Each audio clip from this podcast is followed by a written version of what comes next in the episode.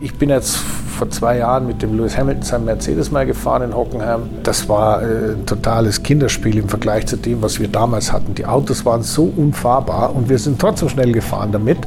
Also das war schwierig, wie ich letztes mit Gerhard Berger nochmal darüber gesprochen, der ja auch aus der Zeit kommt.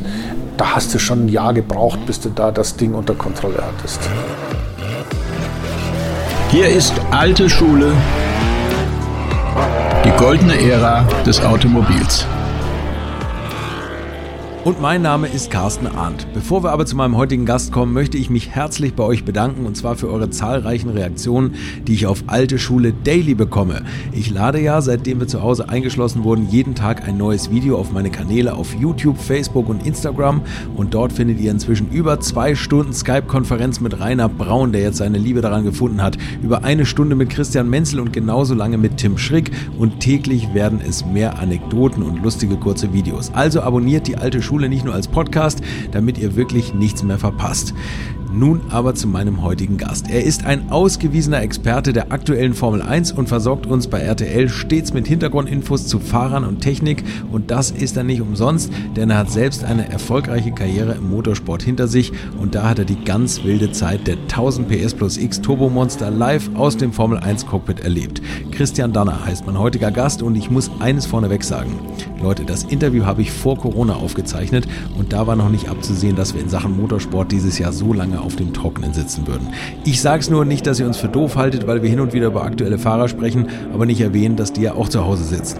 So, jetzt aber viel Spaß mit der alten Schule. Folge 40 sind wir schon mit meinem heutigen Gast Christian Danner.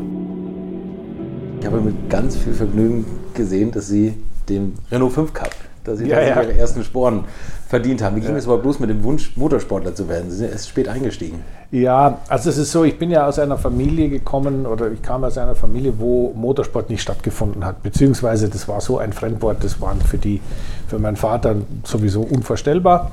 Und deswegen gab es da die normale, sagen wir mal, das normale Hinführen zum Motorsport hat es nicht gegeben. Ich war seit dem Alter, halt vielleicht, seitdem ich zehn Jahre alt war, einfach ein Fan und habe mir da brav meine Zeitschriften gekauft und war einfach ein Fan. Und damit war für mich klar, wenn ich mal fahren darf, dann wichtig, möchte ich auch Rennen fahren. Und genau so gnadenlos habe ich es halt auch durchgezogen, dass dann nicht so ganz einfach war, weil natürlich irgendwann einmal äh, mein Vater äh, gemerkt hat, auf was das hinausläuft. Und da hat er natürlich sämtliche Reißleinen gezogen und Notbremse, die es irgendwie gab. Aber das war dann da wahrscheinlich alles zu spät. Alles zu spät. Und Sie haben das erste Rennauto, haben Sie so ein bisschen hintenrum sich ergaunert sozusagen. Naja gut, ich habe das mit dem Rennauto war, ich habe, das war ja ein Renault 5. Genau. Und äh, dass das ein Rennauto war, hat mein Vater nicht so richtig kapiert. Ich meine, das war, es war halt ein Renault 5 und da war halt so ein Überrollkäfig drin. Ja, der mag es halt gern sportlich oder sowas, das hat er sich gedacht. Aber dass das dann der Einstieg äh, in ein inzwischen 40-jährige Karriere im Motorsport war, das hat er sich nicht gedacht. Aber das ist ja auch unfassbar eigentlich, was sieht, dass Sie bis zur Formel 1 gefahren sind, obwohl Ja. Sie erst so spät eingestiegen sind. Ja, also es ist so. Normalerweise ist es so, dass die, die, die Kinder mit sechs Jahren schon im Go-Kart sitzen und äh, seit Michael Schumacher kennen wir ja inzwischen jede Go-Kart-Strecke in Deutschland. Das war bei mir überhaupt nicht. Ich habe humanistisches Gymnasium gemacht, habe mein Abitur gemacht und habe dann versucht, die Universität zu vermeiden, ohne dabei meinen Vater zu sehr vor den Kopf zu stoßen. Es ist mir dann auch gelungen, das war nicht ganz einfach, aber ich habe dann quasi so einen Seitenweg, Seiteneinsteiger-Methode gefunden. Also das war natürlich reines Glück. Ich bin mit dem BMW M1 gefahren, das war damals ein Supersportwagen, der eine eigene Serie hatte. Und da war ich ziemlich gut. Damit kam BMW auf mich zu und hat gesagt, du würdest du gerne bei uns fahren, wir würden gerne ein junges Talent fördern, um aber im Formelsport was zu werden. Jetzt fand ich Formelsport immer sowieso viel besser wie Tourenwagen. Sage ich, klar, da, das vergesse ich nie, da war ich im Büro bei Dieter Stappert, ein, ein, ein unglaublich rühriger Rennleiter damals von BMW, ein Österreicher, ehemaliger Journalist, und der hat gesagt, ja, also was wir dir anbieten können, ist Formel 2 Europameisterschaft. Ich weiß, sagt er, das ist jetzt aus verschiedenen Gründen blöd, weil gerade im Jahr vorher zwei meiner Freunde da tödlich verunglückt sind, die ich vom Renault kannte, der Hans-Georg Bürger und der Markus Höttinger. Das war das Erste. Er sagt, also das ist natürlich jetzt nicht ganz ungefährlich. Und das Zweite ist, du solltest eigentlich Formel 3 fahren, weil du hast da keine Ahnung. Aber war schon richtig Leistung. wir ha- haben nichts anderes.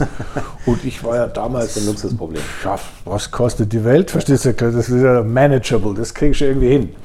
Und letztendlich war es auch genau so. Ich habe es dann auch relativ schnell hinbekommen. Ich habe in Sraxten dann am Ostermontag, das war dann das zweite Rennen, das dritte Rennen, habe ich dann meine ersten Punkte gemacht. Das ging dann alles relativ schnell. Das, was ich in Retrospektive, was mich ein bisschen gebremst hat am Anfang, war die mangelnde Rennerfahrung. Ich bin ja nur ein paar Rennen gefahren vorher. Eben. Und dann auf einmal mit offenen Reifen. Ja, das ist gar nicht so schlimm gewesen, aber trotzdem, so diese klassischen Rennsituationen, Auto gegen Auto, Wheel to Wheel, das musste ich alles erstmal lernen. Ja. Das hat ein bisschen gedauert. Und Die Speed war nicht 2. so schlimm, ja. Haben Sie, aber haben Sie, Formel 2 bedeutet ja auch extrem viel Einstellungsarbeit. Ja. Also Spoiler, Spur, Sturz, Ja. Reifendrücke und so. Gut, das war natürlich so, ich hatte, das war das March-Werksteam. Und die beiden Ingenieure, die da, na, die drei Ingenieure, die da das Sagen hatten, war ein gewisser Gordon Koppak aus der Formel 1, der da bei March dann die Stelle übernommen hat. Ein gewisser Ralph Bellamy, der auch ein Genie aus der Formel 1. Und ähm, dann gab es noch den Robin Hurt höchstpersönlich, der ja da auch damals als Inhaber der Firma mitgewurschtelt hat. Also das waren dann, Robin vielleicht weniger, aber die anderen zwei waren, ich sage jetzt mal, State of the Art, super top Wahnsinnsleute, die du normal erst irgendwann in der Formel 1 kennengelernt hättest. Jetzt habe ich mit denen zusammengearbeitet und da habe ich speziell durch den Bellamy relativ schnell kapiert, um was es da geht. War auch sehr hartnäckig, muss ich sagen. Hab dem, also der hat jetzt noch ein Loch im Bauch, was ich immer reingefragt habe. Ja, jetzt ist er über 80 Jahre alt. Ich habe letzte Woche mit ihm telefoniert. Der ist in Australien jetzt. Und ähm, habe dann da wohl auch ganz gut kapiert, um was es ging. Und, das, und ich, das Fahren war nie das Problem. Das Fahren konnte ich. Das war, das konnte ich. ich. Ich hatte einen Fahrstil, der für einen Ingenieur sehr gut war, weil ich immer sagen konnte, was das Auto macht. Also ich habe nicht das Auto quasi vergewaltigt und bin da drüber weggefahren, sondern ich habe das Auto machen lassen, was es wollte. Und das war für einen Ingenieur natürlich super, weil er genau gehört hat, was Sache ist hier, was Sache da, den Reifen, die Aero. Das habe das hab ich ja recht schnell gelernt dann. Ja. Aber ich war auch 24 Stunden am Auto. Ja, Ja. gut, aber das ist ja vielleicht der Ehrgeiz, der. Ja, logisch, Der- der- von nichts kommt nichts. Ja. Und dies, äh, die Gegner, also ich habe mal so geguckt, Joe Gardner, Stefan Belloff, Frank Jelinski, also damals Formel 2, ich erzähle es immer wieder, weil man sich das so kaum vorstellen kann, das war eigentlich das Formel 1-Feld nochmal in anderen Autos. So halbwegs. ja. Gab es da mal so Momente, wo sie gesagt haben, puh, also das ist jetzt schon, wenn ich mir die Startfeld anguckt, was um mich rumsteht, Nein, kein Respekt. nein, also das, also wenn ich, ich weiß nicht, woher es kommt, aber ich habe immer felsenfest daran geglaubt, dass ich Formel 1 Weltmeister wäre. Das war aber in der Formel 2 speziell, da ist ja alles offen, das ist das Schöne. The sky is wide open.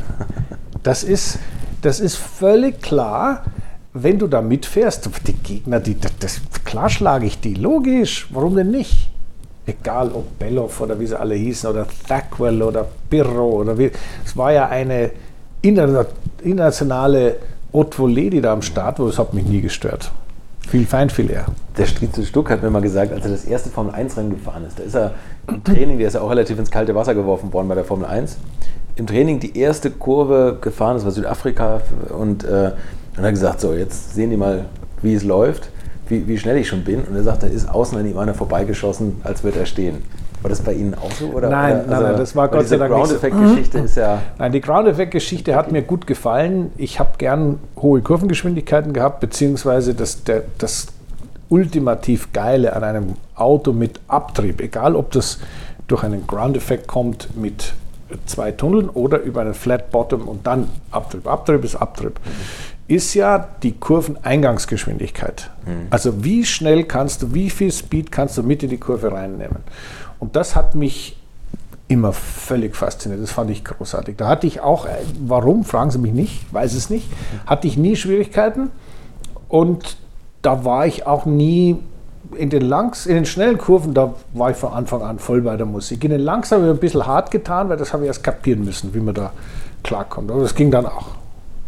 Wir müssen doch nochmal zurückspringen Ja? zum Renault Gerne. 5 Cup. Wir haben jetzt äh, uns ein bisschen übersprungen, aber äh, der Einstand war nicht ganz so glamourös. Nö. Gleich mit dem Abroller, oder? So Ja, in Zolder, ich habe mich gleich mal überschlagen, aber dazu muss man natürlich auch, ja, so in, das Schöne ist ja im, im Rückblick, dass man das schmunzeln kann Ja. über solche Dinge. Das, was mich, worüber ich aber mehr schmunzle, ist nicht, dass ich da auf dem Dach lag. Das war eigentlich vorhersehbar, aber ich hatte ja keine Ahnung. Ich hatte, ich hatte null, ich bin ja null auch Auto gefahren. Ich habe gerade mal den Führerschein gemacht. Ich hatte ja keine Ahnung. Aber was ich, über was ich schmunzel, also das war das eher nachvollziehbar Normale, dass man da irgendwann am Dach liegt oder relativ schnell am Dach liegt. Das, worüber ich schmunzel war, es war für mich völlig, es hat mich völlig kalt gelassen. Es war mir völlig wurscht. Das Einzige war, ja, das, Moment einmal, das, jetzt sind wir in 14 Tagen sind wir am Nürburgring, da müssen wir dies machen, das machen. Wie kriegt man die Möhre wieder flott, dann kann ich wieder fahren. Den Wagen wieder hingedengelt? Ja, ja, klar, das war nicht so schlimm. Das ist ja, also Überschlag, was ist das? ne? ja, das Also, ist einmal ge- seitlich gerollt und fertig. Das war wirklich nicht schlimm. Aber die Dinger sind ja wirklich abgerollt und zwar massenweise. Ja, wobei das war schon ein bisschen besser damals. Äh, 77 war es nicht mehr so schlimm wie 76 76, ja. und, und 78 war es dann noch mal besser als 77. Und mal ganz ehrlich, äh, dann war halt, war, ja, das war so quasi, war zwar ärgerlich, aber es hat mich jetzt nicht wirklich, und darüber muss ich heute noch lachen, absolut nicht aus der Bahn geworfen. Gar nicht. Okay, next, weiter. Irgendwie geht schon. Ich glaube, so muss man da auch rangehen. Ja, das ist ja in der Retrospektive äh, logisch, anders geht's nicht. Nur in dem Moment, Live wo man sowas das macht, Sache, äh, macht man es halt. Und ich habe halt jetzt im Nachhinein, denke ich mir, es ist schon amüsant gewesen, mit welcher Abgebrühtheit ich da rangegangen bin. Fand, fand Ihr Vater das genauso amüsant oder war der? Ach, der hat das gar nicht so richtig mitbekommen. Nee, nee, das fand er nicht amüsant. Äh, Das war ja auch nur für ihn, war das ja so ein Hobby. Da fährt er halt ein bisschen, wie, was weiß ich, anders spielen. Golf, er fährt halt Autorennen. Dass das dann zum Beruf werden sollte, ist für ihn dann im entscheidenden Moment äh, zum Riesenproblem geworden, weil er ja unbedingt wollte, dass ich studiere. Und als ich dann äh, Maschinenbau sowieso abgebrochen habe, weil ich es doof fand, ähm, meinen Studienplatz bekommen habe über die ZVS vom, vom Architekturstudium. Und ich habe aber am selben Tag äh, bei Manfred Cassani damals meinen M1-Vertrag unterschrieben bei diesem privaten Team. Und das war ein 15-Jahres-Vertrag. Da habe ich mich, aber das ist ja scheißegal, Hauptsache gibt ein Rennauto. Ja, da 15 Jahre, ich, ja, ich will ja sowieso auf jeden Fall 20 Jahre Rennen fahren, da kann ich ja 15 Mit fahren. 18 sind ja auch 15 Jahre nicht. Das ist doch gar nicht, das ist ja völlig wurscht. Und da hat mich BMW dann später rausgekauft, aber da war mein Vater dann echt beleidigt. Ja, Da hat er drei Jahre nicht mehr gesprochen mit mir, weil da war klar, Studium macht er nicht, der Bub. Und da war er dann sauer. Das war aber während der Renault-Zeit nicht so schlimm, weil da war. Sie waren ja schon mit Abitur eigentlich zu intelligent für die Fahrerkollegen.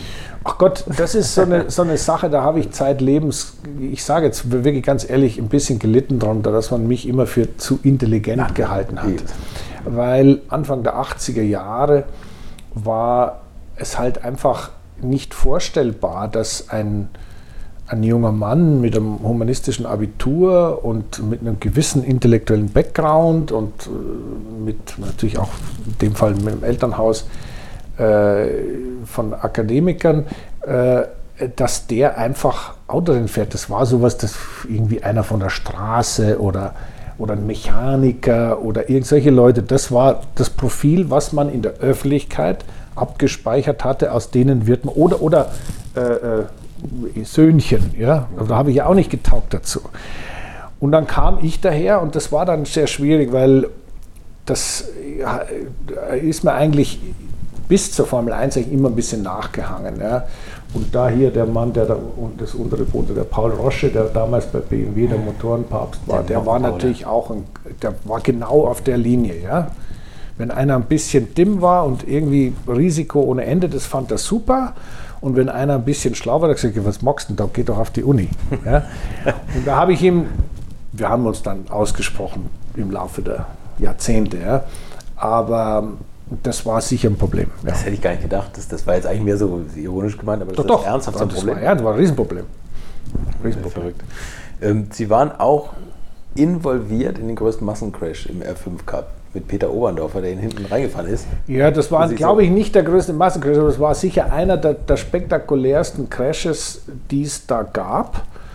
Und das ist aber auch, sagen wir, der Tatsache geschuldet gewesen, dass das auf meiner Lieblingsstrecke auf der Avus in Berlin passiert ist. Weil die Avus in Berlin hat keine Kurve, da geht es nur geradeaus. Und das konnte ich sowieso nicht leiden. Ich konnte auch Berlin von Anfang an nicht leiden, seitdem ich zum ersten Mal da war, durch die Ostzone durch. Und dann das, das fand ich alles überflüssig. Und dann war da alles, da waren die ganzen Taugenichtse, die bei uns Berlin, nix- die nicht so- sind in Berlin, sind weil da Nicht ich zur war- Bundeswehr wollten, ne? Nee, nur das, auch die, die, kein, die, die, die das Gymnasium nicht geschafft haben, haben in Sich's Berlin. geändert. Seitdem Nein. Bonn nicht mehr Hauptstadt ist, sind noch mehr da gelandet. Ne? Furchtbar.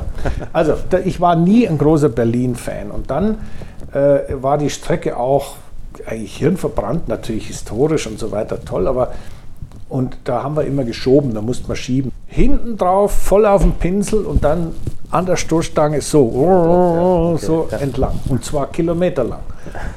Und natürlich idealerweise holst du dann noch einen dritten dazu oder schließt auf auf zwei andere, die schieben, also eine Kunst für sich. Ja? Und da, der Oberndorfer war immer hinten, weil ich konnte hinten nicht fahren, das war mir zu blöd und der hatte da überhaupt kein Problem damit. Und dann hat er sich halt mal vertan in so einer Schikane und hat man halt im entscheidenden Moment, das kann kann passieren bei so Sachen, ja, einen gegeben und dann haben wir uns da ordentlich, also mein Auto war ein kompletter Totalschaden, seins glaube ich war so ein halber Totalschaden. Und 15 weitere.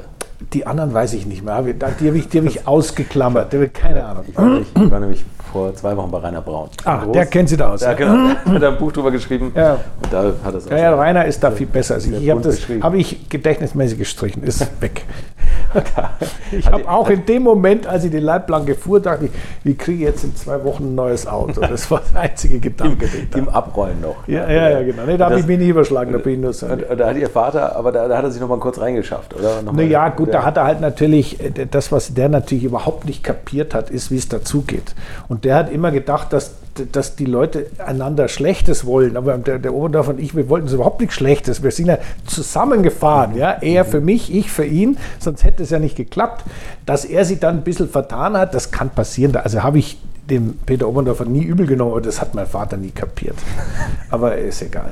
Auch das Tempi Passat. Unfallforscher war. Also das ist natürlich schwer zu verstehen für jemanden, Ja. dass, dass man in voller Das- Fahrt irgendwo reincrasht. Ja, also das hat er alles nicht. Das hat, mein Vater hat den ganzen Sinn, diesen Spirit of Racing, dass man schneller sein will als der andere, dass man den Wettbewerb sucht, und das hat er überhaupt nicht verstanden. Das war für ihn völlig, das ging nicht. Das war nicht drin auf der Festplatte. Deswegen musste man mit ihm da auch gar nicht reden. Also das hat er nicht kapiert. Mit dem Peter Oberndorfer sind Sie später auch Le Mans gefahren, ne?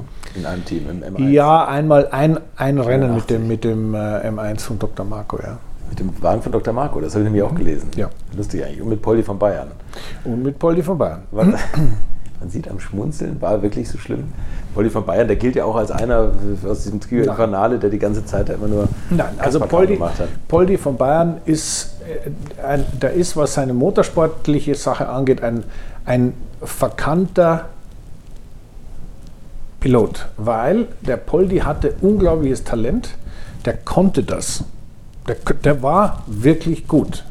Und in allen möglichen, in, in Sportwagen, in, im Tourenwagen und so weiter. Der hat halt nie das Ganze so ernsthaft betrieben, wie er es hätte betreiben müssen, um dann mit den ganzen anderen klarzukommen, weil der war halt immer irgendwo und hatte Wichtiges zu tun. Und dann war er halt wieder auf der Rennstrecke und das war wieder super, er wieder gefahren. Aber vom reinen Talent her war der Prinz Leopold von Bayern wirklich klasse. Immer gewesen. Und da hat er mir immer leid getan, weil er dann äh, so ein bisschen so als Dreopold abgespeist wurde. Sehr unfair. Der war wirklich gut. Er war nicht so konzentriert und das ist ja logisch, weil er halt nicht immer nur das gemacht hat. Aber vom Talent war der Kerl echt klasse. Der, der Poldi hat ja noch vielfältige andere Verpflichtungen. Der war ja noch Linienchef seiner Wittelsbacher und so weiter. Der hatte eine ganz andere Agenda. Also das war. Aber ich muss sagen, ich habe mich mit ihm menschlich wahnsinnig gut verstanden bis zum heutigen Tag. Wirklich ganz toll. Und ich muss sagen, motorsportlich habe ich ihn immer sehr geschätzt, weil der wirklich, wirklich großes Talent hat. Insgesamt Le Mans, was, Sie sind da nochmal gefahren mit dem March und mit dem Sauber C8. Der, Ja. Der Ja. Sauber ist ja mehr oder weniger das schnellste Auto, glaube ich, gewesen, was jemals in Le Mans. Ja. Würdet ihr eigentlich auch so gerne wie ich manchmal neue Länder mit einem Oldtimer erkunden, aber ihr scheut euch die lange Anreise auf Achse oder die teuren Transportkosten? Dann gibt es eine der coolsten Alternativen, von denen ich bisher gehört oder in zahlreichen Artikeln gelesen habe. Und das sind die Eckis Oldtimer Rally Reisen durch Costa Rica luxuriöse zehntägige Urlaube und zwar in Minigruppen mit Oldtimern, die ihr vor Ort aussuchen könnt. Und nein, mir hat die Sonne nicht den Kopf zerbraten und ich rede jetzt auch nicht vom schättrigen Ford Fiesta der Billo Autovermietung. Ihr habt die Wahl zwischen zum Beispiel Mercedes SL, Porsche 911 oder Range Rover Classic. Und das ist sowas von cool, denn es sind immer maximal vier Autos inklusive Servicefahrzeug unterwegs und es geht natürlich nicht um Geschwindigkeit, sondern einfach nur darum, auf entspannte und ganz wunderbare Art und Weise Land und Leute zu erkennen erkunden und es ist ein Urlaub, also gibt es auch Strandtage. Und wer schon mal in Costa Rica war, der weiß, dass es ein sicheres Reiseland ist mit grandioser Flora und Fauna, mit Vulkanen, Regen und Nebelwäldern und irren, irren Stränden. Und mit den Fotos könnt ihr auf Instagram noch die Freunde zu Hause richtig neidisch machen. Ist ja auch nicht ganz unwichtig heutzutage. Schaut es euch auf jeden Fall mal im Netz an. Und als ich das erste Mal auf der Seite war, konnte ich es gar nicht glauben, dass jemand sowas organisiert. Und dann braucht man noch nicht mal den eigenen Klassiker schmutzig zu machen und mit Range Rover oder R107er SL die Landschaft erkunden. Es könnte schlimmer kommen. Es gibt übrigens verschiedene Routen. Mein Tipp wäre die La Carrera Costa Rica und auf der Route werdet ihr mich früher oder später mitfahren sehen. Das garantiere ich euch. So, jetzt hört ihr hier noch die Webseite und da gibt es eine ganz einfache, nämlich rally-rally.com. Und ganz wichtig, Rally wird hier R-A-L-L-Y geschrieben rally-rally.com. Am besten gleich draufklicken, Seite abspeichern und möglichst schnell buchen, denn es sind kleine Gruppen und Inga und Ingo, die das organisieren, sind wirklich mega nett und Ingo ist auf mich gekommen, weil seine Mitfahrenden immer alte Schule hören. Also Geschmack haben die, die da mitfahren auch und ihr sollt jetzt auch weiter alte Schule hören. Bis bald in Costa Rica. Das Auto war sauschnell, speziell bei Nacht, weil da das war so ein Ladedruckproblem, was du da nicht regulieren konntest. Wenn die Luft kalt war, hat der Ladedruck gemacht ohne Ende. Da sind wir mit 400 auf der Gerade nicht lang gefahren. 400, ja.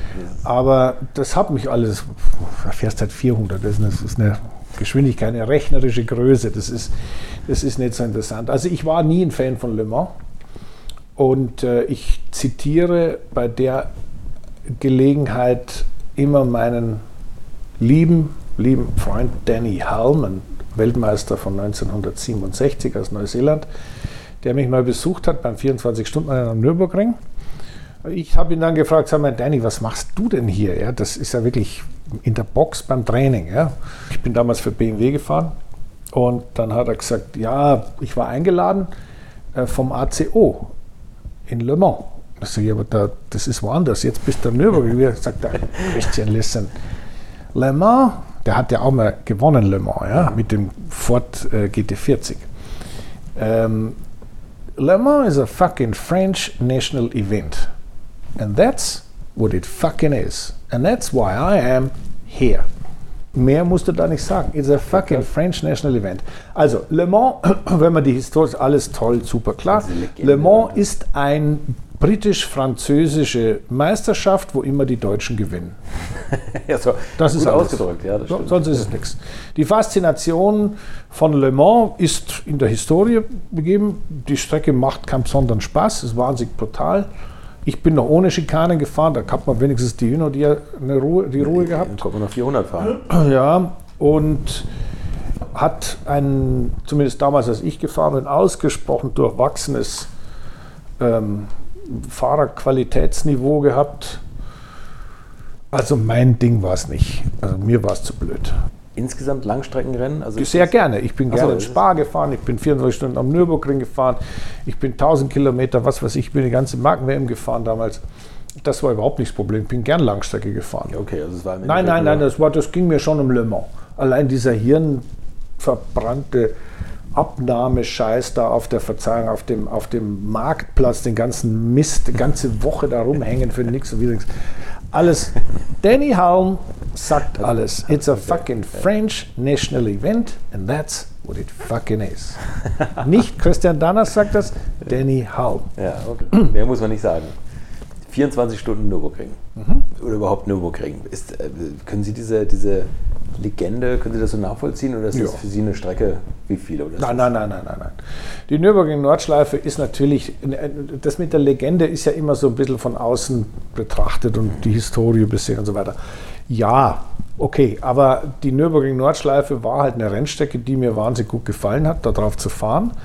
Schnelle Kurven, schwierige Kurven, Linienwahl war wichtig. Hat mir immer gut gefallen, bin ich immer gern gefahren und habe dort auch ein paar schöne Erfolge erzielt. Also ich bin da bin im Frieden mit der Nürburgring Nordschleife. Da gibt es ja auch andere Kollegen. Ja, schon mal gut. Ja, naja, einer ist ja leider von uns gegangen letztes Ja, Jahr. ja. Aber der ist ja, glaube ich, auch im Frieden mit dem Nürburgring. Jo, jo, jo, jo, das war dann. Was war das eigentlich für Sie für ein Typ? Ich meine, Sie haben ja Ja, mit Nick habe ich mich natürlich wahnsinnig gut verstanden, weil, also was für ein Typ, das, das ist nicht, der ist nur mit seinem Namen zu beschreiben.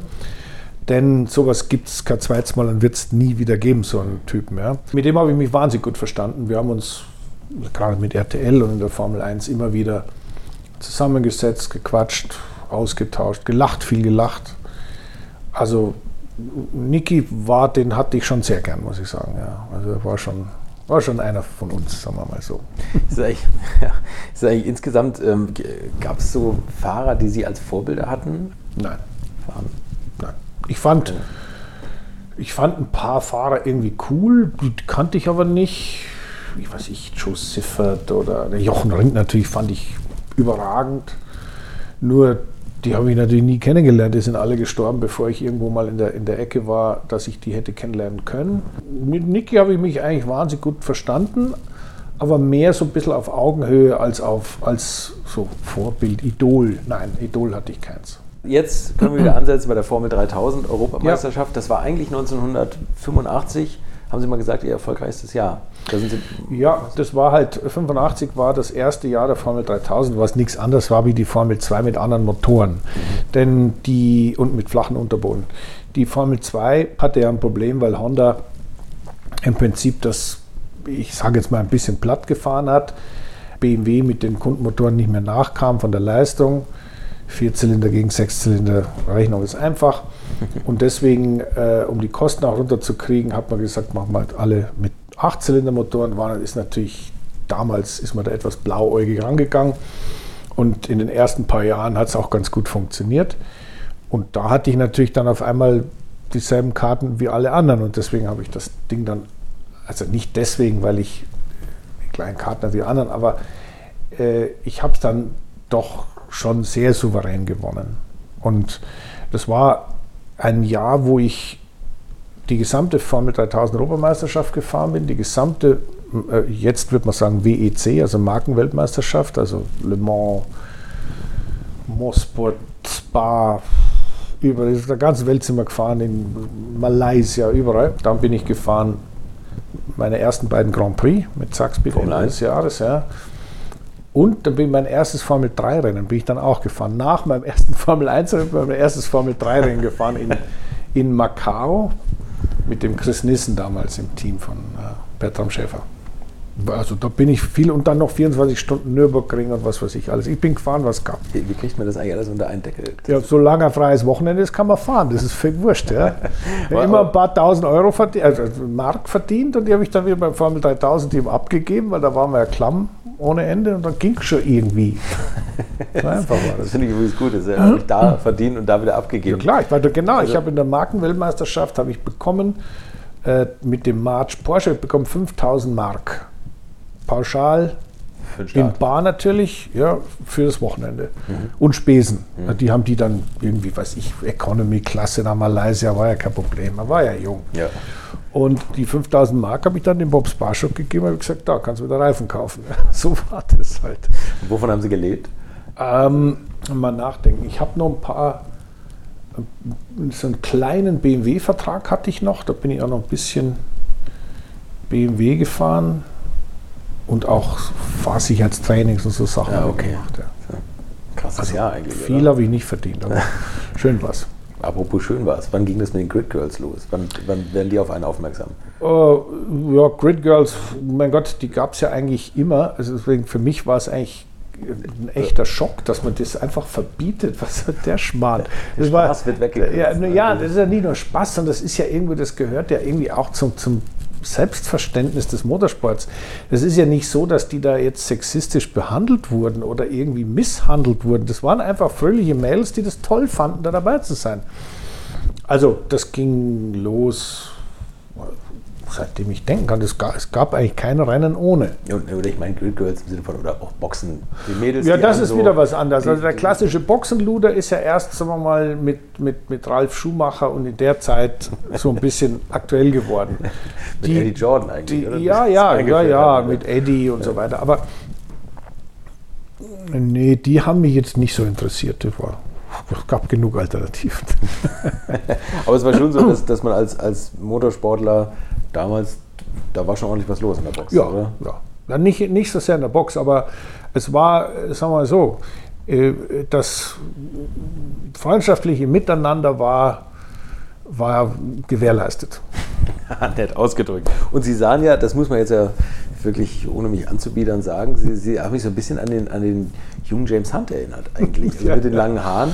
Ohrring ja. damals schon gehabt, ja, da waren Sie quasi der Erste eigentlich, ne? der, das, der das eingeführt hat. Ich war, also es ist so lustig, der, der Lewis Hamilton hat ja in der, in der Formel 1 Neuzeit das Thema mit den äh, Ohrringen und so weiter eingeführt und hat dann auch irgendwann vor zwei Jahren da äh, sich als Vegetarier geoutet. Das sage ich ja, das habe ich alles schon längst hinter mir. Ich meine, ich, ich, Wohin willst Ich habe hab seit 1982 kein Stück Fleisch mehr gegessen. Ja, Ach, keine echt, Wurst, klar. Aber nee, ohne Aufheben, ich mochte es einfach nicht. Ja, okay. Einfach weggelassen, fertig. Nee, diese ohne Aufheben gibt es heute nicht mehr. Ja, ich sage ja, heutzutage muss es ja Facebook und Instagram und muss es dann twittern. Leute hassen, die Fleisch essen. ja, da, mir ist das alles scheißegal. Ich mache, was ich will. Das habe ich aber schon immer gemacht. Deswegen hatte ich auch einen Ohrring und lange Haare. ja, sehr gut. So, jetzt muss ich auch mal etwas Geld verdienen. Ich freue mich immer über Gäste, die eine Brücke zwischen gestern und heute schlagen können, genauso wie Christian Danner das macht. Und genauso gerne mag ich Retro-Produkte, die auch heute noch nützlich sind. So verhält es sich mit einem der coolsten Teile für mich aus dieser Kategorie, dem Retro-Tenniskoffer von 70 Love. Die sehen nicht nur toll aus, die sind auch für heutige Schläger und Schuhgrößen angepasst und das Allerbeste, sie eignen sich auch für alles andere außer Tennis. Schaut sie euch an, es gibt es in drei Farben. Die Seite lautet www.70love.de, 70 Love in einem Wort geschrieben und dann de dahinter. Und mit dem Code, wie kann es anders sein, alte Schule, bekommt ihr die Koffer auch noch zum krisenfreundlichen halben Preis. Und nun zurück zu meinem heutigen Gast, zurück zu Christian Danner. Die Formel 1 Zeit, 85 ging es los mit, mit äh, Zackspeed. Ja. Gegen Berger, Senna, Manfred Finkelhock. Kiko Rosberg, auch wieder Belloff. Wie war der Einstieg in die Formel 1? Das war auf einmal. Oh Gott, das war ein eigentlich. Ich habe nichts Besonderes, weil, also ist natürlich toll, wenn man seinen ersten Grand Prix fährt und so weiter, aber das ist jetzt nicht so, dass ich mir da in die Hosen gemacht hätte, weil, oh Gott, jetzt fahre ich Formel 1. Das war völlig normal. Ich habe mich da reingesetzt, ich habe da war in, in Zissen, haben wir die haben wir den Sitz gemacht und so weiter. Ich glaube, ich bin gefahren zehn Runden mit dem Auto. Da hieß es so, jetzt ab zum Grand Prix. Das war dann in, in Spa. Und Gleich eine einfache Strecke. Ja, da, gut, ich kannte ich, das war nicht so schwierig. Und äh, dann sind wir da einfach mal losgefahren, verstehst du? Das war, also ich hatte damit mit mein, mein Selbstverständnis war, ja, was, wo ist jetzt hier wo ist jetzt hier das Problem? Ich fahre mit dem Ding so schnell wie es geht und hinterher komme ich an die Box und sage, was ich gern geändert hätte. Das ist genau das, was ich immer gemacht habe. Ist nichts Neues. Dass man dann ein Formel 1 Grand Prix fährt, ist toll. Da ist natürlich Medienhype und Rummel und so weiter. Das Ganze in einem Jahr, als der Stefan tödlich verunglückt ist, als der Manfred tödlich verunglückt ist, das war ja alles in dem Jahr 85. Ja. Mhm. Der eine in Spa, da war ich dabei und einer in Mosport war ich auch dabei. Und ähm, da ist es natürlich, ich sag mal, da war natürlich das Interesse, jetzt gibt es einen neuen Deutschen, zwei sind gestorben, was macht jetzt der, stirbt er auch? Oder ist natürlich in der Presse sozusagen so, so, eine, so eine Geschichte gewesen, die man ganz gern erzählt hat. Dann kam da natürlich mit vollem Impact, ja, der Kerl hat ja ein Ohrring, ja, das ist, was ist denn das für ein Ding? Ja, dann hat er lange Haare und dann hat er Abitur und das kam da dann so richtig, ist das durchgeknallt nach oben. Worauf ich auch umreite jetzt. Ja, ja, und ähm, aber das hat mich nicht gestört. Ich hatte mein Rennauto, damit war ich zufrieden. Ja. Und dann, ich wollte natürlich mehr machen, ist ja klar. Und ähm, die Situation war dann Gott sei Dank so, dass ich 86 erstmal wir, mittelmäßiges Auto gefahren bin und durch den Unfall vom Sura bin ich dann doch noch in das Auto gekommen, was der damalige BMW-Rennleiter immer vorhatte für mich, Arrows. nämlich in den Arrows. Gott, und da konnte ich mich dann doch recht schnell etablieren, weil da hieß der Kollege, Teamkollege Thierry Butzen, und den kannte ich aus der Formel 2 ja schon. Der war, der war, war mal ein richtig guter Fahrer. Ja. Also der war schnell, der war nicht einfach zu knacken. Speziell mit diesen Kisten war der eine echte Hausnummer. Also das war nicht leicht, da schneller zu fahren wie der. Aber ist auch gegangen. Ja. Geklappt, das ne? hat auch geklappt, ja. Speziell mit den Kisten, ich, ich habe so ein bisschen die Befürchtung, dass sie sagen, ja, nee, das war auch nichts, ich bin halt schnell gefahren. Nein, nein, nein. Das nein, waren das 1200 PS. Ja, also das, das war die erste Turbo-Ära. Vorsicht, ne? die, das Zaxpick-Teil in 85 war, der hielt ja auch nicht so lang und so ja. weiter. Das 86er Arrows war insofern kriminell, weil das war ein Chassis des Vorjahres, was, weil das neue Chassis nicht funktioniert hat. Die Leistung war mehr oder weniger unlimitiert und das war schwierig zu fahren. Also das war echt eine Herausforderung. Und da, wenn ich jetzt, ich bin jetzt vor zwei Jahren mit dem Lewis Hamilton seinem Mercedes mal gefahren in Hockenheim. Äh, das war äh, ein totales Kinderspiel im Vergleich zu dem, was wir damals hatten. Die Autos waren so unfahrbar und wir sind trotzdem schnell gefahren damit. Also das war schwierig. Also das war schwierig, wie ich letztens mit Gerhard Berger nochmal darüber gesprochen, weil der ja auch aus der Zeit kommt. Mhm. Da hast du schon ein Jahr gebraucht, bis du da das Ding unter Kontrolle hattest am Echt? Limit. So. Ja, das war schon schwierig. Also das, das, war genau die Schwierigkeit. Ja, also das Auto war halt völlig unpredictable, unvorhersehbar, weil es war natürlich, das Chassis hat nichts getaugt, ein bisschen weich und hat und dann die Aerodynamik war natürlich total instabil, weil du hast einmal ein bisschen mehr eingelenkt und schon war wieder der Abriss da und dann war der okay. Unterboden-Aero, die nicht gescheit funktioniert hat. Dann war natürlich ähm, die ganze strukturelle Rigidität des Autos war natürlich nie so wie heute. Ja. Das war natürlich alles ein bisschen so. Ja. Das Auto war nie im Windkanal. Ja. Und die Leistung war so brutal, ja, so brutal viel Leistung. Und das war schon schwierig. Also das war, also das, da habe ich dann schon ein bisschen kämpfen müssen, weil das war, war einfach eine wahnsinnige Herausforderung an den Fahrer. Du hast dann irrsinnigen Mut gebraucht, weil das Auto immer wieder Sachen gemacht hat, wo du gedacht hast, das, das es doch nicht, was ist denn da schon wieder los? Und, und die Leistung hat natürlich und das Ganze auch noch mit Haargetriebe geschaltet. Das heißt, du hast natürlich keine Servolenkung. Du hast natürlich, ich hatte sowieso nie gescheit Platz im Auto, weil ich zu groß war. Und äh, das war schon, da kamen, da kamen schon ein paar Sachen zusammen, wo ich mir gedacht habe, wenn die Leute wüssten, was ich da mache, ja, dann die würden mir nur zu Füßen liegen. Aber haben sie ja nie gewusst, deswegen sind sie mir auch nie zu Füßen oh, gelegen. Ich glaube, das wissen die Leute. Nein, nein, nein, nein, nein. nein, das war schwierig. Aber das waren, was sind sie im, im, im Training, habe ich glaube ich 1200 PS ja. auf 500 irgendwas Kilo. Ja, 540 Kilo war das Ding. Ja. Das war, also war, das, da ging es schon vorwärts. Also das also muss ich schon sagen. Ja. Umgerechnet für den heutigen SUV-Fahrer muss er mit 4000 PS fahren. So war es, ja. Viel Vergnügen. Und breiten Reifen, ja genau. Und was sind Sie im Rennen gefahren, der Leistung? 800, 900 PS? Sowas, sowas ja. Ne? Je nach Spritverbrauch, das hat ja auch keiner gesagt. Musstest du selber irgendwie immer, musstest lesen immer. Wenn so ein kleines digitales, digitales, Display. Da konntest du den, den, den Spritverbrauch immer gucken und musstest immer nachregeln mit dem Ladedruck. Deswegen, wenn du zu viel Ladedruck gefahren bist, hast du mehr Sprit verbraucht und dann bist du irgendwann stehen geblieben. Das ist damals ein paar Mal passiert. Ja, ja, äh, mir ist es nie passiert, weil Intelligenz hilft. Ja. es, es, ist durchaus ein Zusammenhang zwischen dem, was du da abliest und dem, was du da am Rad verdrehst. Das hat der Christian dann doch kapiert und deswegen ist er im entscheidenden Moment äh, nie stehen geblieben. Nicht wegen okay, sowas. Krass. Aber Ihnen hat es auch kein Mechaniker aus der Box über Funk gesagt, wie es heute Nein, also, ich wusste auch nichts. Das gab ja gar Telemetrie. Die konnten ja. nur ein bisschen was auslesen, was halt damals so ein Speicher 86. Das ist unglaublich, da gab die Maximaldrehzahl so ein, noch rauslesen. So ein ne, so Prom da speichern konnte. Ja. Die mussten es ja dann immer auf Papier ausdrucken. Konntest ja nicht gucken, das was sagen. Du musst mit den BMW-Leuten mal reden. Wie war denn die Arbeit drumherum? Ich meine, Sie kriegen das ja heute, also wo die Fahrer ja dauernd in Briefings und Debriefings sitzen und diesen ganzen Kladderadatsch machen müssen. Wie war denn das früher eigentlich? Wie konnte man sich so ein Rennwochenende vorstellen? Ja, ganz, ganz grundsätzlich war es so anders nicht. Nur, dass natürlich das, sagen wir mal, die, die Analyse der Begebenheiten natürlich einzig darauf basiert hat, was der Fahrer zu Protokoll gegeben hat. Mhm. Jetzt, wenn ich gesagt habe, in der Kurve macht das Auto dies, in der das, in der das, dann hat man sich halt hinterher zusammengesetzt. Das war entweder, hast einen guten Teamkollegen gehabt, wie eben mit, mit Thierry Butzen oder auch mit dem Martin Brandl oder mit solchen Leuten. Da kommt man einfach hinsetzen und sagen, was Sache ist. Ja, weil der wollte der hat nichts gelogen und ich habe nichts gelogen. Da hast du dir einfach gesagt, was Sache war und hast überlegt, ja, welche Richtung gehst du und welche gehst du.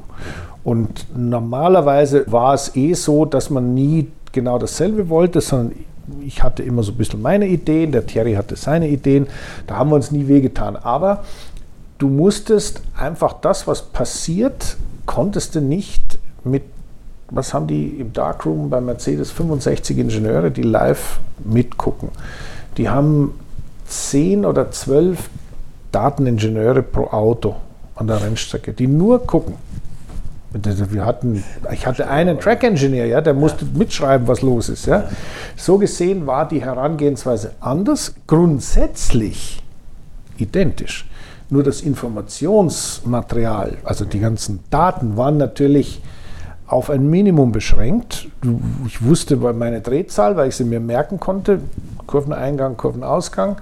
Ich habe mein Getriebe abgestimmt mit meinem Ingenieur, so wie ich es wollte, und habe gesagt, okay, wir, ich habe da noch 300 Umdrehungen Luft, da können wir im sechsten Gang ein bisschen kürzer gehen und so weiter. Das, haben wir, das war Handwerkszeug, Aber was man sich alles, merken. alles selber machen, alles. Okay.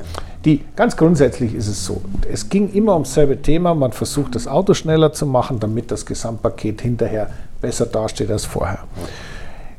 Grundsätzlich war es aber so, dass die Verantwortung, die auf dem Fahrer gelastet ist oder gelegen ist, ich habe das nie als Last empfunden, ich habe das genossen, ähm, war undenkbar viel höher, als es heute ist. Weil heute kann der Fahrer, da ist immer noch ganz, ganz wichtig, ja, weil wenn der das nicht richtig macht, geht nichts vorwärts. Aber er kann natürlich fragen. Er kann sagen, ja, was ist denn in der Kurve 8? Ja, soll ich da später bremsen oder früher oder soll ich die Bremsbalance verstellen oder ist da der linke Vorderreifen 4 Grad kälter oder was? Das kann der alles machen. Ist eine andere Challenge. Ich musste mit dem, was ich hatte, klarkommen. Das war eine Riesenverantwortung, Eigenverantwortung des Fahrers, aber es hat mir persönlich auch einen irrsinnigen Spaß gemacht. Weil da konntest du echt was machen. Natürlich nur, wenn du wusstest, was abgeht. Ja. Wenn du keine Ahnung hattest, dann war auch schwierig, das da irgendwie dann weiterzukommen. Ja? Aber wenn du wusstest, was abgeht, dann hat man zumindest mit guten Leuten, wenn man gearbeitet hat, was rausgekriegt dafür. Das fand ich toll. Zu der Probefahrt mit dem heutigen Wagen. Sie sagten ja auch diese ganzen Kräfte und alles. Es, es war eigentlich mehr oder weniger eine Spazierfahrt. Äh, ist das, ist das tatsächlich so, dass, dass Sie, also auch diese ganzen Seitenführungskräfte oder sowas, das war früher genauso? Oder? Ja, aber das war ja nicht die letzte Generation, die so viel Abtrieb hat wie jetzt, sondern es war die Generation vorher. Ja.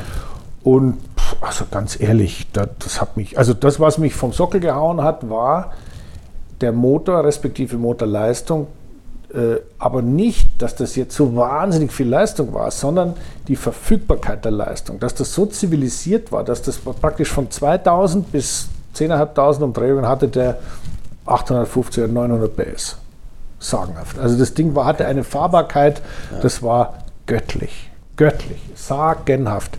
Bequem war das Auto. Ich habe gedacht, das ist eine Limousine. Ja, Wahnsinn. Ein Platz ohne Ende. Alles gibt mit Padding und hier was und da was und Kopfstütze. Ja, da, da, da, da sind bei dem Real. Siehst du es ja. Hier. Ja, eben. Sie haben immer Kopf im Freien. Ja, logisch, da war ja kein Platz. Kopf im Freien, das ist der halbe Oberkörper im Freien. Richtig, mit den Schultern in der Brise. Da saßen der Alain Prost saß genauso im Auto, obwohl der halb so groß ist wie ich. Ja. Und das, sind, das ist natürlich total Servolenkung und natürlich die Schaltung. Gut, die Schaltung hatte ich ja dann später auch, aber nicht im Formel-1-Auto. Also das ist alles sehr kommod. Und was man natürlich auch sagen muss, das ist natürlich von der Basis her ein Auto, das ist ja ein WM-Siegerauto gewesen, wo alles gestimmt hat. Ja, das heißt, da hat, das kommt man spät bremsen, ohne dass sich was gerührt hat. Da kommt man einlenken, ohne dass man quer gestanden ist.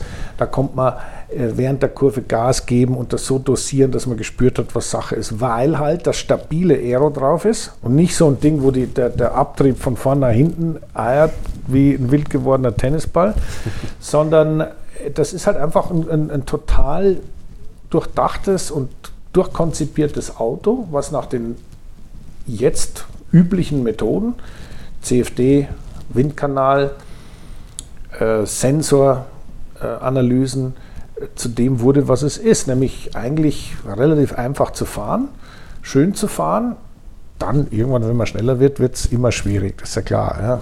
Das ist, das ist ja logisch. Ja. Aber man fährt auch mit dem guten Gewissen, dass man weiß, wenn man abfliegt, passiert auch nicht. Naja, gut, das ist mir, das, hab, das, das Gewissen hatte ich, war mir nie sollen, anders. Die, egal welche Möhre ich gefahren bin, das Problem hatte ich nie. Ja, wenn du abfliegst, also ich fliege nicht ab. Ja, fertig. Ach Mensch, dieses Selbstbewusstsein. Ja, das, war, ich kann's nicht, das kann man nicht lernen. Ne? Das, das hat man halt oder man hat es nicht. auf welcher Strecke sind Sie denn gefahren? Hockenheim. Hockenheim. Gab es eine Rundenzeit? Ist die genommen worden? Nö, nö, nö, die hatten keine Rundenzeit. Ja, ich war schon, sag mal, vielleicht ein, zwei Sekunden langsamer, aber es war alles. Aber schon, war schon schnell, ja, das war gut. Also wenn, wenn Sie sich jetzt drauf, drauf äh, also vielleicht mal ich komme, ich fahre, ich bin Piano. Naja, nee, aber, aber ich fahre nicht, ankommen wieder? nicht, nein. Vergiss nee. es. Das, das, geht nicht. Das ist die Leistungsdichte im, im Topfeld. Und außerdem so ein Hamilton oder so ein Vettel, die sind schon nicht umsonst das, was sie sind. Und die kriegen aus dem Paket, was es heutzutage gibt, ganz sicher mehr raus als ich. Achtung, Achtung, Christian Danner, Baujahr 58. Nein, nein sowas, sowas nicht gemeint. Ich wollte es nicht mit Vettel vergleichen, nein. mit Hamilton, das ist schon klar. Nein, nein, es ist so, dass man relativ gut, relativ vernünftig mit dem Ding fahren kann, ohne sich da irgendwie, ohne dass man jetzt irgendwie sich blamiert oder irgendwie mhm. blöd ausschaut. Das kann ich getrost sagen. Ja, okay, ja. aber richtig schnell, um Gottes Willen, nein. Okay nochmal zu dieser 1200 PS-Zeit. Mhm. Gab es da eigentlich für Sie mal so Situationen, Unfälle oder Abflüge, wo Sie gesagt haben, oh, jetzt, jetzt hast du es übertrieben oder, oder hatten Sie das nie? Hatte ich nicht. Ich hatte genug Abflüge, aber die aber haben mich dann geärgert, das machst du das nächste Mal besser. Haben was richtig wehgetan? Ich möchte euch noch meinen Partner dieser Folge vorstellen und das ist die Firma Kali. Und die machen etwas, wovon ich lange geträumt habe, nämlich immer, wenn ich mal wieder große Rechnungen für kleine Arbeiten am Auto präsentiert bekommen habe. Ich erinnere mich da an meinen Wunsch, bei einem früheren Fahrzeug einige Programmierungen wie Blinkerbestätigung beim Abschließen und so weiter ändern zu lassen. Ich bin fast hinübergekippt bei den Preisvorstellungen des Händlers. Fehlercodes sind auch so eine Sache, wo man vielleicht gerne mal selbst draufschauen würde und nicht zuletzt werden über immer mehr Sensoren am Auto immer mehr Daten erfasst und dafür gefühlt immer weniger Infos an den Fahrer weitergegeben. Auch unfair. Oder habt ihr noch einen Ölthermometer oder das Manometer für Öldruck im Armaturenbrett? Ich nicht. Kali ist da der Problemlöser eurer Wahl. Damit habt ihr die komplette Transparenz über den Zustand eures Autos und holt euch die volle Kontrolle über euer teuer bezahltes Fahrzeug endlich wieder zurück. Als täglicher Begleiter liefert Kali euch die Fehlerdiagnose in Herstellerqualität, Auslesen und Löschen von Fehlercodes, Auslesen und Aufzeichnen von Motor-Live-Daten, sogar mit Referenzwerten zum besseren Verständnis, Freischalten von versteckten Funktionen, bei denen man auch manchmal staunt, was das eigene Auto eigentlich alles kann. Ihr benötigt nur einen Wagen mit OBD2-Stecker und die Funktionen von Kali variieren je nach Hersteller. Aber wenn man mal in die Liste schaut, dann findet ihr alle üblichen Verdächtigen wie natürlich BMW, Mercedes, Porsche, Toyota, Volvo, Land Rover, Opel, Peugeot, Skoda, VW, Mini und viele, viele Marken mehr. Alles lässt sich bequem über eine iPhone- oder Android-App steuern. Es gibt eine kostenlose Version, mit der ihr Basisfunktionen nutzen könnt und eine Lizenz speziell für eure Automarke oder bei Interesse auch für alle Automarken. Und wenn ihr jetzt 15% sparen wollt, dann nutzt den Gutscheincode Alte Schule in einem Wort geschrieben. Einfach Alte Schule bei der Bestellung im Gutscheinfeld eingeben oder klickt auf den Link in den Show Notes, damit der Code automatisch angewendet wird. Alle Infos zu den Marken, zu Funktionen und Preisen findet ihr im Netz unter www.mykali.de. Kali wird mit C geschrieben. Und wie gesagt, den Link zum Rabatt auch nochmal bei mir in den Show Notes. Doch, ich habe mir schon auch mal wehgetan, aber ich habe natürlich, wie Sie sehen hier, äh, großes Glück äh, im Gegensatz zu vielen meiner Kollegen, die sich da teilweise schwer und schwerst verletzt haben. Äh, hatte ich Glück, ja, muss ich wirklich sagen. Anders kann man es nicht sagen, weil abgeflogen bin ich ja auch. Mhm. Das hätte überall an vielen, vielen äh, Stellen auch mal anders enden können, hat es aber Gott sei Dank nicht. Wenn Sie das jetzt vergleichen, die Zeit, ich meine, früher sind, sind Helden geboren worden, heute auch, aber das ist heute natürlich eine andere Zeit. Ein, ein Lewis Hamilton, der ist auch auf Social Media toll dabei und so, und ich meine, das gehört wahrscheinlich auch alles dazu. Aber ich glaube, man himmelt den eher für, für sein mode-ikonenhaftes Dasein an und vielleicht auch so ein bisschen diesen Glamour, den er versprüht. Aber ich finde so richtig, dieses Motorsport-Thema, das stand früher mehr über allem. Genau das, was mhm. Sie gesagt haben, diese Abstimmungsarbeit und so. Würden Sie sich das manchmal wünschen, dass man das wieder so ein bisschen zurückdreht von dieser technischen Hochrüstung? Ja, also ganz grundsätzlich äh, haben Sie mich ja richtig verstanden. Das waren schon alles Dinge, die mir selber, diese Eigenverantwortung, die mir selber wahnsinnig viel Spaß gemacht hat. Und deswegen war ich auch Zeit meines, meiner aktiven Profikarriere ein, ein begeisterter Rennfahrer. Ich habe das nie ich fand das immer toll. Ja. Und das wäre jetzt ein leichtes, sich das zurückzuwünschen, aber man kann das Rad der Zeit nicht zurückdrehen. Und man kann auch Dinge, die erfunden sind, nicht unerfunden machen. Du kannst nicht sagen, wir bauen jetzt ein schlechtes Auto, weil das ist schwieriger zu fahren, ja. äh, äh, indem wir Windkanal und CFD-Simulationen auf einmal äh, mit einem Virus infizieren oder was. Ja. Also, eine gute Idee. Ja, nee, ah, äh, vergiss es. Vergiss es. Es ist alles, ja, ja. Es ist alles gut so, wie es ist, alles zu seiner Zeit. Und genauso wie ich immer wieder einen Fangio in seiner Zeit äh, bewundert habe, einen äh, Jimmy Clark oder einen Jochen Rindt, einen Jackie Stewart in ihrer Zeit, einen Nicky oder einen ähm, Ayrton dann in meiner eigenen Formel 1-Zeit sehr bewundert hatte und auch wirklich äh, gesehen habe, was der konnte, was ich nicht konnte. Also das war sagenhaft. Ähm, so sehr muss ich sagen, ja, heute ist eben, äh, dann kam Michael Schumacher, der konnte zu seiner Zeit das, was es gebraucht hat, um die anderen äh, zu schlagen. Und jetzt ist es der Lewis, der das auf die Reihe kriegt. Und deswegen muss ich ganz ehrlich sagen, alles zu seiner Zeit. Und die Fahrertypen sind immer Produkte ihrer Zeit. Absolut. Die Zeit ist nicht nur die technische Weiterentwicklung, die logischerweise, selbst wenn Sie hier die Fotos anschauen, da sind schon ein paar unterschiedliche äh, Autos da zu sehen, ähm, sondern es ist natürlich auch der klassische Zeitgeist. Und gerade durch die, äh, ich sag mal, durch Social Media, sind natürlich die Möglichkeiten für einen Fahrer, der darauf Wert legt, sich in irgendeiner Art und Weise darzustellen, äh, dramatisch ja, besser oder anders als früher. Mhm. Es gibt da allerdings auch welche wie den Vettel, der sagt, das ist mir, das ist mir zu blöd, das brauche ich nicht. Ja, verstehe ich total. Ich verstehe aber auch den Lewis, der sich halt gerne, der das halt cool findet. Und deswegen muss man die Herangehensweise eines jeden Spitzensportlers, egal ob das jetzt im Motorsport ist oder irgendwo anders, muss man dem Individuum überlassen, dass er für sich das so macht, wie er es gerne möchte. Und jetzt, um die Frage zum Anfang zurückzukriegen, ähm, diese Helden und so weiter ist ja immer so eine, so eine schwierige Sache. Die Definition ist immer sehr schwierig.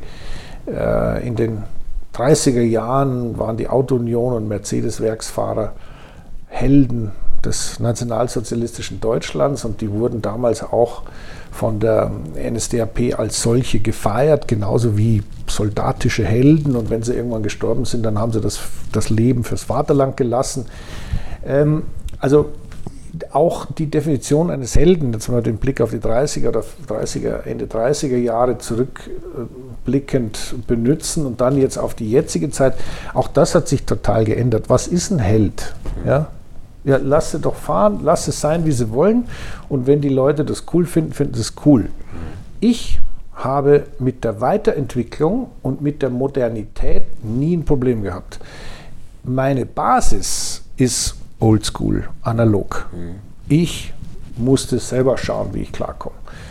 Das ist meine Basis, mein Fundament. Aber auf so ein Fundament, wenn du die heutige Technologie draufstellst, die ich natürlich verstehe, die ich die ich faszinierend finde, dann ist es natürlich eine ziemlich solide Geschichte, die mir jetzt natürlich Wochenende für Wochenende in meinem Job hilft.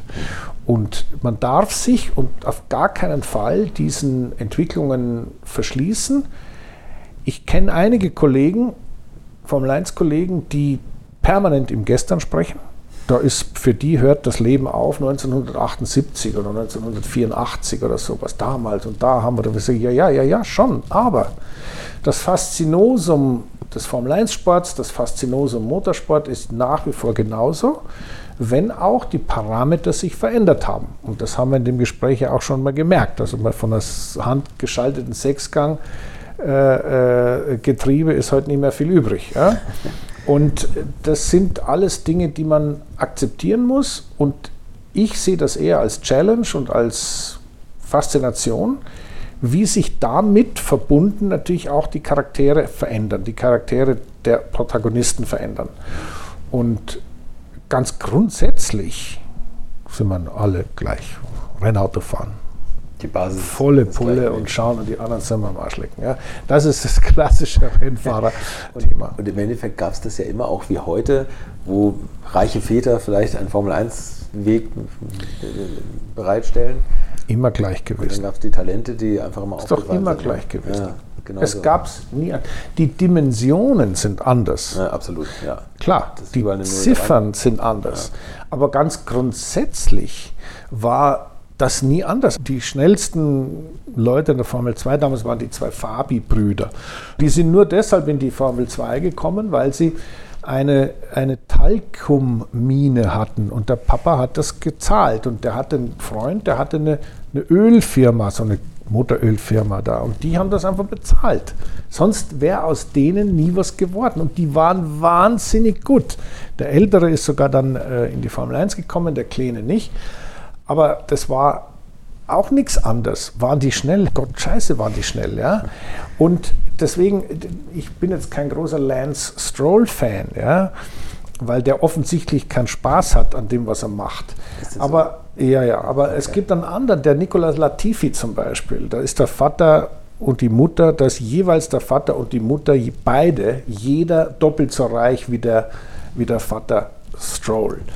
Und das heißt, das sind Größenordnungen, die können wir uns nicht vorstellen. Aber der Kerl ist total bei der Sache, der liebt den Motorsport, der ist total begeistert davon und der fährt jetzt bei Williams, ja soll er fahren. Das habe ich überhaupt kein Problem. Auch ein Vettel ohne Red Bull wäre der nie was geworden. Ein Hamilton ohne den Ron Dennis und McLaren und wer auch immer das alles finanziert hat, wäre der nie was geworden. Alles sind Paydriver. Ich wäre ohne BMW nie Profi geworden. Mhm. Und wenn du ganz genau hinschaust, der Stefan Belloff ohne den Willi Maurer, den Million Multimillionär, wäre der nie einen Fuß auf den Boden gekriegt. Ja, man braucht wahrscheinlich Vergiss es alles. Es ist der Für mich ist es ganz einfach. Wenn ich einen Blick werfe auf die heutige Motorsportgesellschaft, seitdem ich denken kann, hat immer eine breite Masse gesagt, ja, nur weil er so viel Geld hat, deswegen kommt er dahin.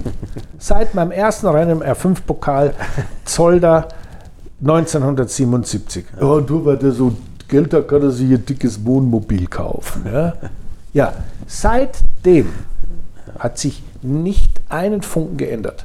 Dass das jetzt sichtbarer ist, weil halt ein Lance Stroll oder ein, oder nächstes der Mazepin da, der, der, der Russe. Da ja gesagt, klar, der Vater hat im Ural verschiedene Minen, ist ein, ist ein klassischer äh, ähm, Oligarch. Ja? Na klar hat der ein paar Milliarden auf der Uhr und macht damit, was er will. Und wenn er halt das gerne seinem Buben gibt, dann soll er es machen.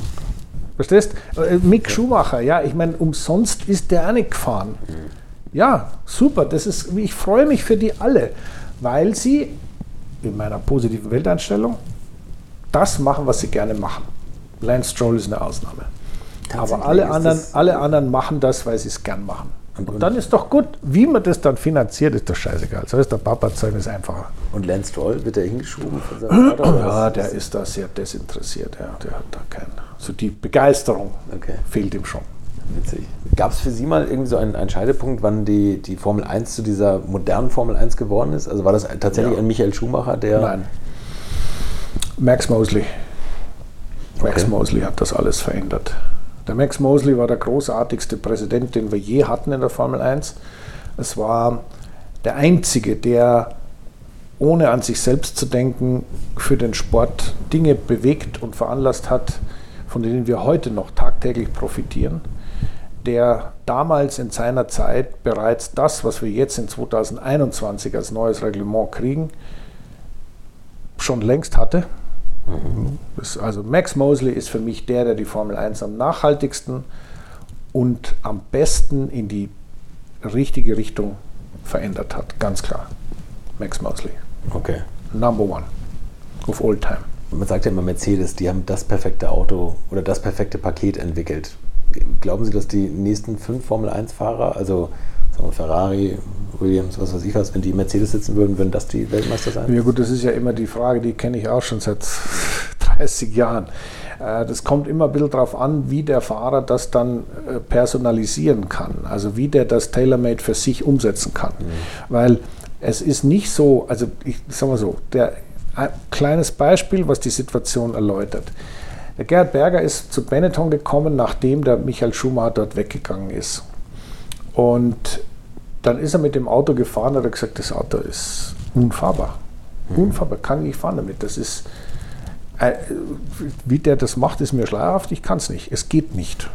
Und dann haben sie gebaut und gebaut und gebaut und haben ein Jahr lang rumgebaut, bis es dann einigermaßen endlich weg von diesem Schumacher-Setup hatten zum normalen Setup, äh, das dem Gerhard gefallen hat. Und darin liegt viel Inhalt, weil der Lewis kommt mit diesem Mercedes wirklich super gut klar, weil er natürlich auch seine Handschrift hat. Alles, was irgendwo er haben wollte, hat man versucht, ihm so zu geben. Das ist für den jeweils zweiten Fahrer natürlich sehr schwierig und der Bottas ist meiner Ansicht nach sowieso sagenhaft gut, weil der sich das auch erarbeiten konnte. Der ist jetzt auf Augenhöhe. Der ist, der, der ist genauso schnell. Der ist noch nicht so gut, mhm. weil er noch nicht so souverän ist, aber schnell ist er auf alle Fälle. Und das sind alles Sachen, die gehen nicht von heute auf morgen. Das heißt, wenn du den Vettel in Mercedes setzt, wird der auch erstmal sagen, was ist denn da los? Ja? Okay. Wenn du den Hamilton in Ferrari setzt, wirst du auch sagen, was ist denn da los? Mhm. Nur, die, kommen dann, die kommen dann, schon klar. Ja. Aber das, das ist etwas, was sich entwickeln muss, gemeinsam mit dem Team.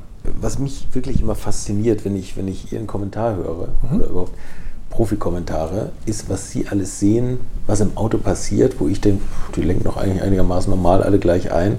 Aber Sie sehen extrem unterschiedliche Fahrweisen und so. Gibt es da irgendwelche Fahrer, wo, wo, wo, Sie sagen, mein Gott, wie der fährt mit dem modernen Zeugs? Das, das ist ja, ja fast wie.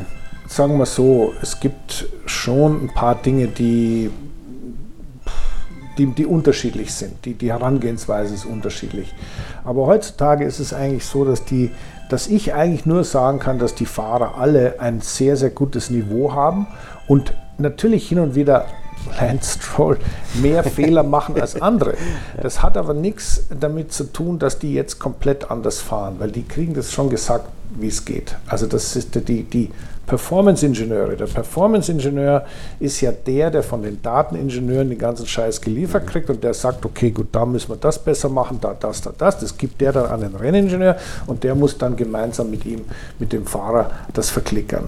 Und das ist nicht so, dass du da sagen kannst, das macht er völlig falsch. Du siehst mal ein paar andere Linien, du siehst mal kleine Unterschiede, du siehst auch, wie sich verändert, ja, wenn er erst falsch fährt und dann richtig fährt. Das ist normalerweise aber heutzutage im Simulator schon ausgemerzt. Im Simulator schon, also wenn du nicht, wie ich, kotzübel wird im Simulator, dann kannst du es ausprobieren.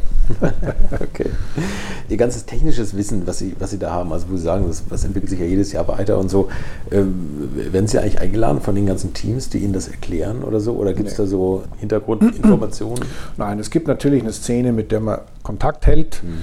Ähm, die Gesetze der Physik auf diesem Planeten haben sich nicht verändert. Zum Glück. Das ist, wir haben vier Aufstandsflächen und mit denen musste klarkommen. Da hat sich nichts geändert. Aber gibt es da irgendwie Teams, wo man leichter an Infos kommt? Ja, die, es gibt natürlich welche. Ich habe jetzt gerade heute ich mit dem, mit dem Andreas Seil von McLaren telefoniert und äh, die kennt man halt und die sind da, mit denen ist man auf, mehr auf Du und Du als jetzt mit, ja, ich bin eigentlich mit vielen auf ganz gut mit dem Toto und mit auch dem, dem James Allison da, mit denen kannst du ganz normal reden. Mhm. Ja, und zwar auf Augenhöhe. Mhm. Weil ich weiß, um was es geht, der weiß, dass ich ihm kein Zeitdieb bin, sondern dass ich einfach nur eine normale Frage habe, dann sagt er das und fertig. Also das ist vorab für mich kein, ist für mich nicht schwierig. Okay. Apropos Zeitdieb, wir kommen zur letzten Frage. Ja. Also, mal angenommen, irgendwann wird das, das Rohöl ausgehen, was wir alle nicht hoffen, und jeder bekommt seine letzten 50 Liter Sprit auf dem, auf dem Hof gerollt. In welchem Auto und auf welcher Strecke verfahren Sie es? ja gut, also ich würde mir diesbezüglich das vielleicht vorab keine Sorgen machen, weil mit irgendwas, was schiebt, kann man immer fahren. Ja, also sogar mit Elektromotoren gibt es. Um Gottes Willen, gibt's, das- ja, nein, aber äh, das ist, als mein erster Gedanke war Elektro, Mensch, so ein Scheiß. Dann kam mir, naja, Gott sei Dank fahren sie wenigstens Rennen damit. Und jetzt bin ich den da, diesen, diesen Jaguar, das Rennauto, ja, Ja. Äh, zum ersten Mal gefahren, da irgendwo in Bedford, fährt sich wie ein ganz normales Rennauto. Ist halt ein bisschen ruhiger. Das fehlt das. Aber ja, nee, pass auf, es geht jetzt drum, ich hock da drin, Pinsel runter, Anker werfen, einlenken, alles wie ganz normal. Das ist mal das Wichtigste. Meine 50 Liter Sprit, also ich glaube nicht, dass wir so weit kommen, muss ich ganz ehrlich sagen. Also ich erlebe es sowieso nicht, aber ich glaube grundsätzlich, dass wir nicht so weit kommen. Ähm, pff, ist ja schwierig, weil wenn, wenn ich jetzt 25 wäre, dann hätte ich gesagt, da würde ich gern mal mit dem Senna sein McLaren fahren. Oder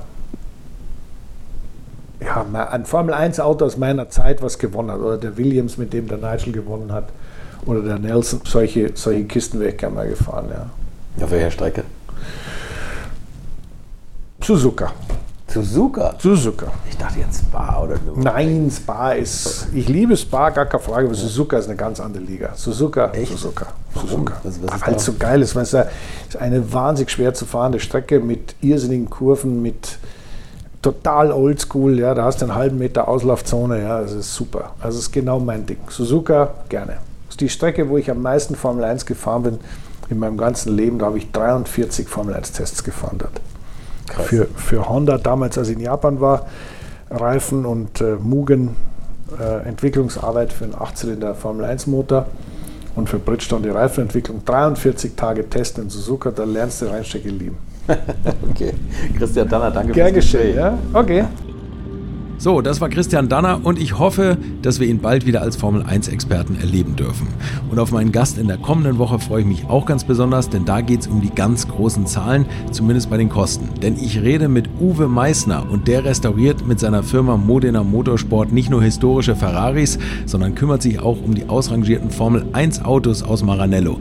Und wenn ihr mal hören wollt, wie man sein Geld richtig fluffig rausblasen kann, dann seid ihr kommenden Donnerstag richtig bei mir. Bis dahin alles Gute und bleibt mir gesund. Infos, Bilder und alles Wissenswerte unter der Internetadresse www.alte-schule-podcast.de.